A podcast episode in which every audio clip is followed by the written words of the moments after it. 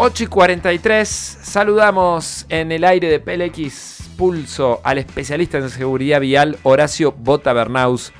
¿Cómo le va, doctor? Buen día. ¿Qué tal, Federico? ¿Cómo estás? ¿Qué tal? Tanto tiempo.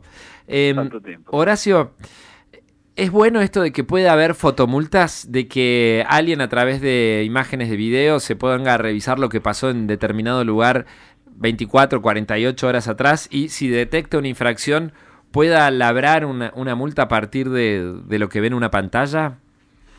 Estrictamente desde la seguridad vial te voy a contestar. Sí, sí, sí, por supuesto. Eh, claramente eh, poder hacer un, control y, y, generar un programa que desestimule las infracciones de tránsito es base para disminuir la siniestralidad vial, ¿no? No hay que olvidarse que todo siniestro vial, casi diría todo 99%, se basa principalmente en una o más infracciones de tránsito, de tal suerte que de esa visión buscar una forma más eficiente de controlar las 24 horas para que la gente entienda que por eso es muy importante no solo el control, sino la sensación que me pueden controlar, porque eso indudablemente va a generar otra forma de pensar el tránsito y no a veces como, bueno, no voy a dar la vuelta a manzana porque doblo acá, giro en U y me vuelvo. Es decir, desde ese punto de vista, un sistema que de alguna manera sea más eficiente en el control, en el control de estas infracciones de tránsito, uno tiene que decir que, bueno, es la base de todo programa de seguridad vial.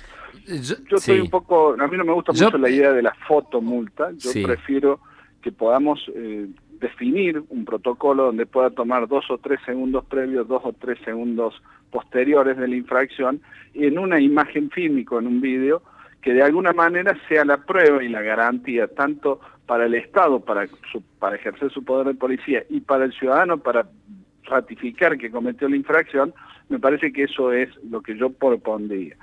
La otra cuestión que tiene que ver con este aprovechamiento es primero fijar una política de persecución. ¿Qué significa esto? ¿Voy a perseguir todas las infracciones del código de falta?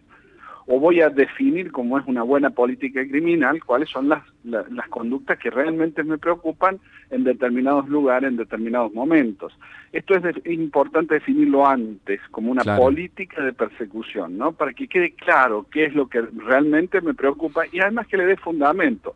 Esto tiene su origen, por ejemplo, cuando siempre discutíamos dónde poníamos los radares o los o la fotomulta, decíamos, previo, hay que buscar el fundamento por qué voy a controlar esa esquina, por qué es importante o por qué es trascendental. Creo que eso es el previo, es una garantía de la sociedad, porque mucha gente planteaba con razón, dice, hay un semáforo en un barrio que yo no lo puedo respetar porque si paro 30 eh, segundos me roban. Bueno, eso es la tarea previa que tiene que hacer el municipio y decir, voy a controlar con un fundamento y voy a analizar si hay iluminación suficiente, si funciona el semáforo las 24 horas, si las fases del semáforo están adecuadas a la demanda de volumen de tránsito. Bueno, tiene que haber una tarea previa, porque si no hacemos siempre la más fácil, está bueno controlar, sancionemos, pero esto solo no resuelve los grandes problemas que tiene el tránsito, sino que es una herramienta más.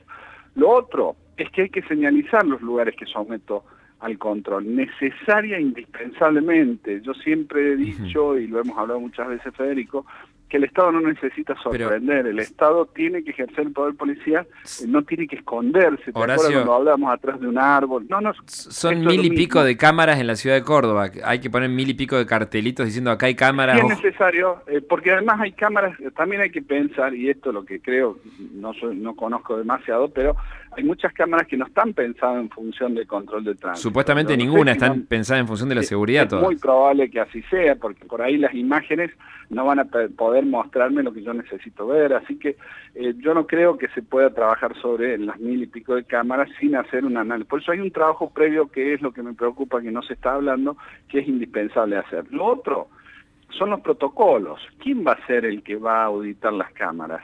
Eh, va a poder entrar eh, eh, con un celular, va a poder bajar alguna imagen, va a poder subir a una red social, va a poder hacer un comentario, va a poder usarlo para otro fin, va a poder darle una infracción a un medio para que la difunda. Bueno, esto evidentemente que la respuesta es no, pero tiene que haber un protocolo para que no, además hoy no tengo nada que Seguramente se va a hacer, seguramente se va a hacer.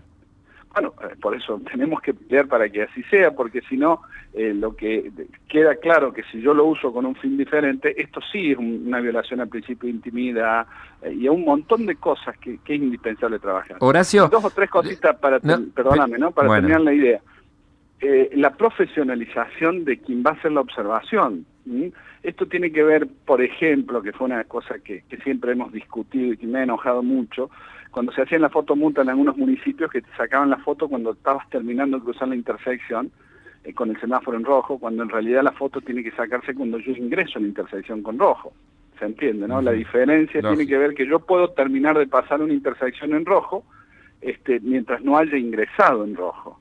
Entonces, eh, yo tengo que tener personal realmente formado, con acreditada experiencia y con un, un criterio jurídico y técnico importante. Y lo último, que es lo que yo les pido, por favor, a, la municipalidad, es que eh, el, pago voluntario, que esto ha sido un recurso para, para cobrar rápido y no, no generar desgaste, y que en cierta manera tiene razón, que le permita, una vez que esté encriptado esta, estas imágenes, al, al supuesto infractor ir al tribunal de falta donde disponga, con su código de infracción poder acceder y su documento poder acceder a esa imagen. Y en ese momento, si acepta pagar, considerarlo pago voluntario, porque es la forma que el ciudadano se quede tranquilo. Si es mi auto, soy yo, la infracción existió, y eso debería ser la forma de hacerle entender a la sociedad que tiene un objetivo mucho más importante que hacerle la infracción. Pero que ese videíto el ciudadano lo pueda ver solo desde el tribunal de faltas, no es que se lo manden antes. No, no, no, yo no quiero que se lo mande porque eso puede ser utilizado,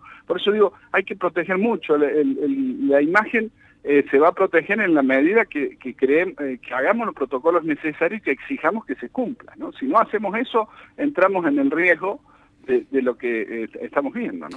Bueno, Horacio, un placer todo lo que dice, un gusto escucharlo, pero quería volver simplemente sobre algo que dijo al principio, su exposición como siempre magistral, algo sobre lo que dijo al principio de...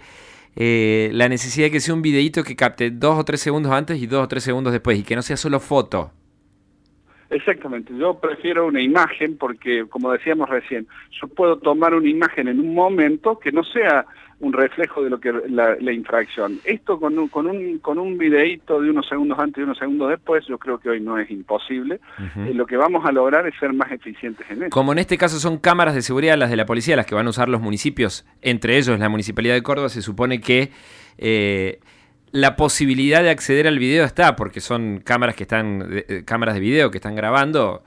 Eh, así que, entiendo que, podrán incorporar esto que usted propone y, que no sea solo la foto, sino que haya también material de, tres segundos antes, tres segundos después de video.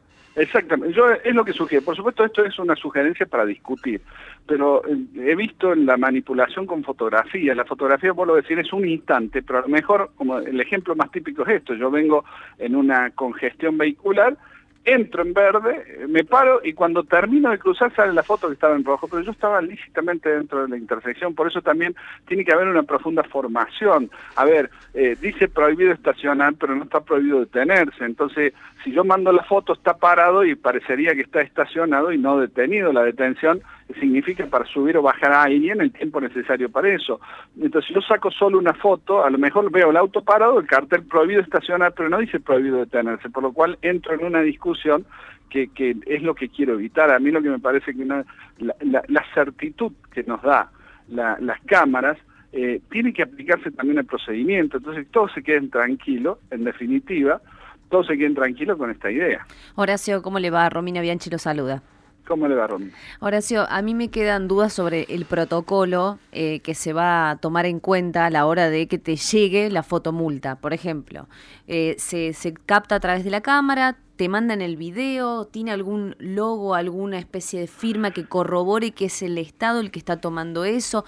¿Qué, qué cosas tenemos que tomar en cuenta para que no nos pase, porque echa la ley, echa la trampa, siempre hay algún vivo por ahí que se pone a, cobrar multas, nos ha pasado a más de uno eh, yendo por la ruta inclusive. Claro, bueno, esto es lo que hay que hacer. Esto no está hecho. Claramente no está hecho. Hay que sentarse y ponerse a trabajar en esto, porque si no, no, no, no, no, si no trabajamos en esto, que es lo previo, va a ser muy difícil después la instrumentación. Por eso, yo creo que acá hoy tenemos los recursos tecnológicos y siempre digo esto: la tecnología no es ni buena ni mala. Lo bueno y malo es el fin que le damos a la tecnología. Una tecnología puede disparar una infracción con ciertas características, un código, y ese código le da un tiempo eh, eh, inmediatamente un tiempo para el cual ir a hacer la constatación, que es lo que sugiero yo. Si la persona dice sí, la verdad que sí, yo no me di cuenta, listo, pago pago voluntario y se acabó el proceso.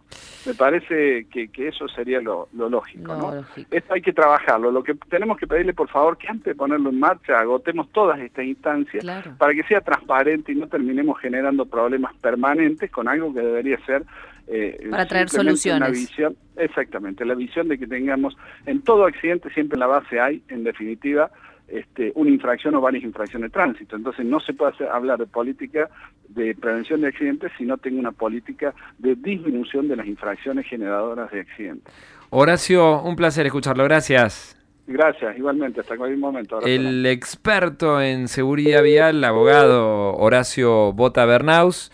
Eh, que aparte tuvo a su cargo el área de, de tránsito de la municipalidad